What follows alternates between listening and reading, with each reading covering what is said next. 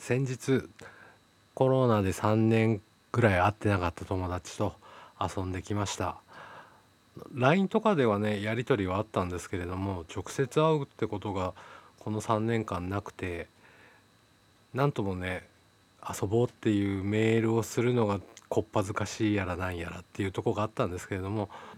勇気を振り絞って勇気を振り絞ってっていうのも変ですけども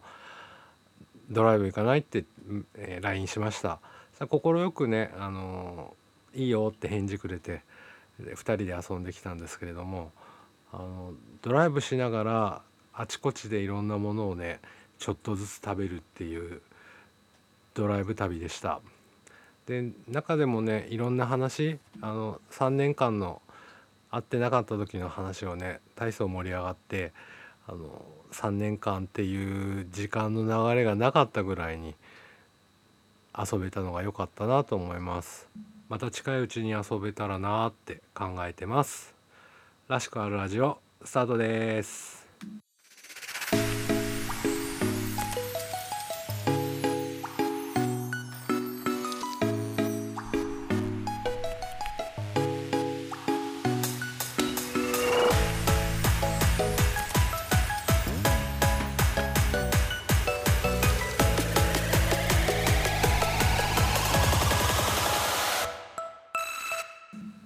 こんにちは。らしくあるラジオのしゅんです、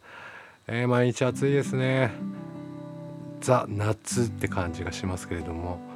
まだね梅雨明けてないんですよね本州の方ね。いつ明けるんでしょうってところでありますけれども。熱中症に注意していただけたらなと思っております。さて今回はお便りの紹介から進めていきたいと思います。30代の洋介さんからのお便りです。こちらの陽介さんですね今夜は陽介と語りませんか？と、えー、ラテン女と日本人芸人の語りッチフェイスタの、えー、2番組やってる陽介さんからのお便りです。しゅんさんこんにちは。初めてお便りを送らせていただきます。陽介です。らしくあるラジオしゅんさんの優しい語り口と時たま垣間見えるおすっぽい言葉遣いに毎回癒しとキュンをいただいております。これからの配信も楽しみにしていますね。さて早速ですがしゅんさんは依存しているものありますか？近頃 Twitter が不穏な動きを見せていることが多く制限がかかってなかなかタイムラインを見られなくなった時には少し不安になってしまいかっこある程度自覚はしていたんだけれどもかっこ閉じああ俺って Twitter に依存してたんだなと再確認しました。これがないと生きてられない。ってほどではないけれどこれがないとなんか楽しくないってのって改めて考えてみると結構あったりしますよね。僕は Twitter 映画館ヨーグルトハロプロ動物全般風呂場で歌う時間など制限されてしまうとうずうずしちゃうと思います最近はそこにポッドキャストが仲間入りしつつあったりなかったりしゅんさんはどうですか？何かに依存してますか？依存先をたくさん作って穏やかに暮らしていきたいものですね。それでは陽介でした。とのことです。陽介さんありがとうございます。依存ね。あの7月の頭にツイッターが突然変なことになってねあれは本当に参りましたね。俺も改めてツイッター依存だなっていうのをすごく感じた数日間でした。あのー、見れないメッセージも送れないっていう状況になって何もできなくなってなんかみんなのつながりが切れてしまうんじゃないかっていう不安感からねその日の夜スペースしてあのお話ししたぐらいでしたけれども。いや本当にあのツイッターの依存だなっていうのをね感じたこの数日間でしたでも結局ね元に戻って今はね何事もなく使えてますけれども一体あれは何だったんだろうなっていう感じもしますよね。ということで本日のタイトルは「好きと依存とマイブーム」ということでお話ししていきたいなと思います。依存って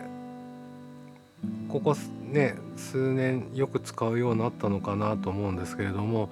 昔からまあある言葉でうん薬物依存とか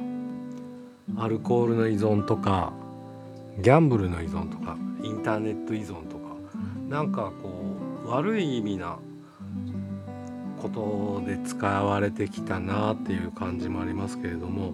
まあ、依存とはということで他人や組織物に愛情や支持保護援助を求めそれがなくては生きていけない状態であり行為や思考のコントロール障害と言われています。自分ではやめられなくなり精神医学の立場から病気と認められるものを依存症と言います。ということでどっちかというとね依存ってこう悪いイメージがついてるような言葉が多かったなと思うんですけれどもそれに似たような言葉でマイブームっていう言葉もねありまして自分の中での流行自分が現在集めているもの興味を持ってることを言うっていうことなんですけれどもいろいろマイブームって見ていく中で死後っていうのもね出てきたりするんですよね。確かにその流行ったのが2000年の頭ぐらいで三浦淳さんが作った言葉とかっていうのも出てましたけれどもあれから20年ぐらい経って確かにマイブームってもしかして若い子って使ってないのかなっていう感じもしますよね。って中で、まあ、依存とかマイブームっていうのあの大きくくくると好きってことじゃないかなっていうのも思いまして好きとは気に入ること心惹かれることが辞書的な意味のようですということが出ております。なので大きくくくると好き。それがこう一過性な感じで盛り上がるとマイブーム。それが抜け出せなくなると依存ってことになるのかなっていうようなことを思ったりしておりますけれども皆さんの見解はどうですかね？でもそのマイブームっていう言葉があのあんまり使われなくなった中で依存っていう言葉にそれがこうちょっと変わってきたような風潮もあるのかなっていうのを感じたりもします。恋愛の依存性っていうのをね調べた中であなるほどって思ったのがあの恋愛で依存的なっていうのは自分の予定を全てなしにして相手に行くっていうのが恋愛依存だっていうようなことを書いてるのを見ました自分を捨ててまでっていうところでは相手に依存してるっていうことらしいんですけれどもなるほどなっていうのもありますよね。でそう思うと自分はなんかそれに近いところがあったかもってちょっと自分で驚いたんですがあのなんか付き合いだしたりしたらね友達よりも恋人を選ぶっていうような人っているじゃないですか。まあ俺もそこまでではないですけどもでも恋人一番みたいなところがあったんで恋愛に対して依存的なところがあったのかなっていうのは今になって思ったりしますね。今ね誰もいないんでそういう自分が一番優先になってるんですけれどもでも依存っていう中でそのツイッターってね今俺にとっては何はなくても一番なんだなっていうのはあります。なんでこの間のあの使えなくなった時っていうのが本当に不安っていうのかななんかそういうのがすごく感じましたね。で今ねそのツイッターとかポッドキャストを通していろんな人がつながっていただいて仲良くした仲良くしていただいてるんですけれどもなんかそういうのが全部なくなってしまったらっていうのを思うとちょっと怖いなっていうのはありますね。ただただなんか時間あるとスマホをいじってたりっていうのもありますしもっとねなんかいろんなことができたらいいなとは思うんですけれどもねなかなかそのツイッターから逃れられないっていうのが正直なところがあります。まあ、大きく依存ってなるとね病的な部分っていうのもありましたけども、まあ、ツイッターかな今はっていう大きく依存ってなるとツイッターかなっていうのはあります。でマイブームってなるとまたねこれマイブームっていうのは特にあの食べ物が多いかなと思うんですけども一時的にあの同じものばっかり食べるっていうのはね昔からある癖で本当に好きになるとそればっかり食べてます。で中でも今までのそのマイブームだった食べ物何だったかなと思って考えてみたらまずですねソフトクリームものすごいソフトクリームにはまってもう行く先々でソフトクリームを食べるで1日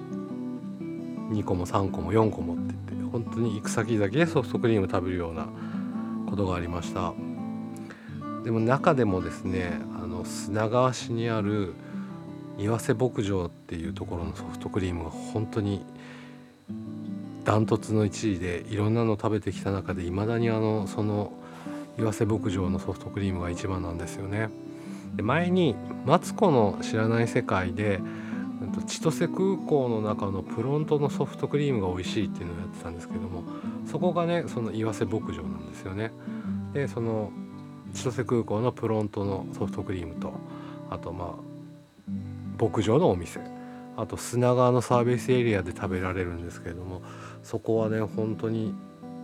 大好きすぎて何回も通いましたでもマイブームってことでねいつか終わりが来るんですよね他にマイブームになったのがパスタ。でもうあの外でご飯食べる時は違うもの食べるんですけれども家で食べる時にパスタ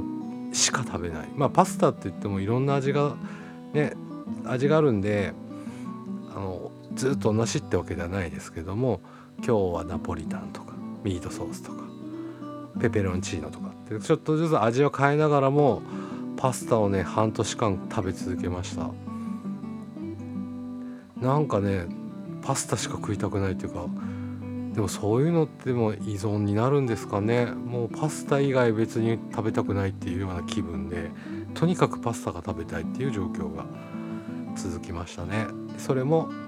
ブームが終わりました。今が今ハマってるのが食べっ子動物っていうあの動物の形して表面にあの動物の名前が英語で表記されてるバター風味のビスケットなんですけれどもまあそれが今一大ブームっていうか絶賛ブーム中ですね。あのー、基本的には箱で売ってるんですけれどもあの箱で買っちゃうと一気に食べてしまうんであの個包装っていうんですか4連パックみたいなやつあれを買って1袋ずつ少しずつ食べるようにして食べ過ぎは防いでおりますけれども食べっ子動物がね今ほんと大好きなんですよね。あのバター風味。あれがたまりません。まあでももともと本当に好きになったらそればっかりっていうのはねあのな時間の長さブームの長さはありますけれども今挙げた3つは結構なロングな感じですか？食べっ子動物はもう今絶賛ブーム中ですし他のやつも結構半年とか1年近くにわたってなんか同じようなものを食ってたような感じがしております。でもそういうのってやっぱり好きになるじゃないですか。ってなるとね本当に大きなくくりになってしまうんですけれどもね。でもまあ依存と言えるのかってなるとうん今だったら朝ドラの再放送やってる「あまちゃん」だったりまあももクロだったりっていうのが依存好きマイブームどれも入れられるかな。洋介さんの風呂場で歌う時間っていうのなんか可愛いですね。シャワーなんでなかなかそう歌を歌うっていうのはないけどまあ車の中で歌ったりするのは好きですけどね。ただあそうだその依存とかブームって中ではやっぱりポッドキャストも今すごい大きく占めててテレビ見るよりもポッドキャスト聞いてる方が長いなっていうのはね依存的なところがあるのかな。ポッドキャストなくなったらちょっと不安かなって思うところまで来てるなと思ったりします。依存っていう言葉が前のねネガティブな意味合いよりももっとこう大好きなものとかそういう風な意味合いに変わってきてるなっていうところがありますけれども洋介さんのお便りのね最後の方にありました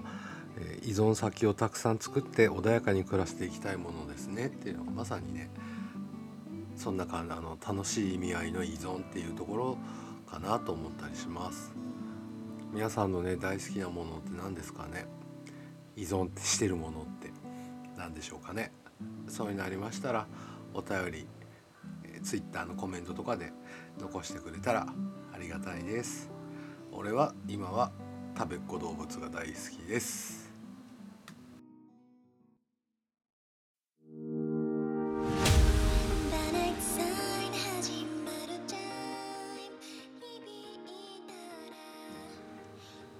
今回は好きと依存とマイブームということでお話してきましたけれどもあの大好きなものにね囲まれて生活するっていうのはやっぱり楽しいっていうか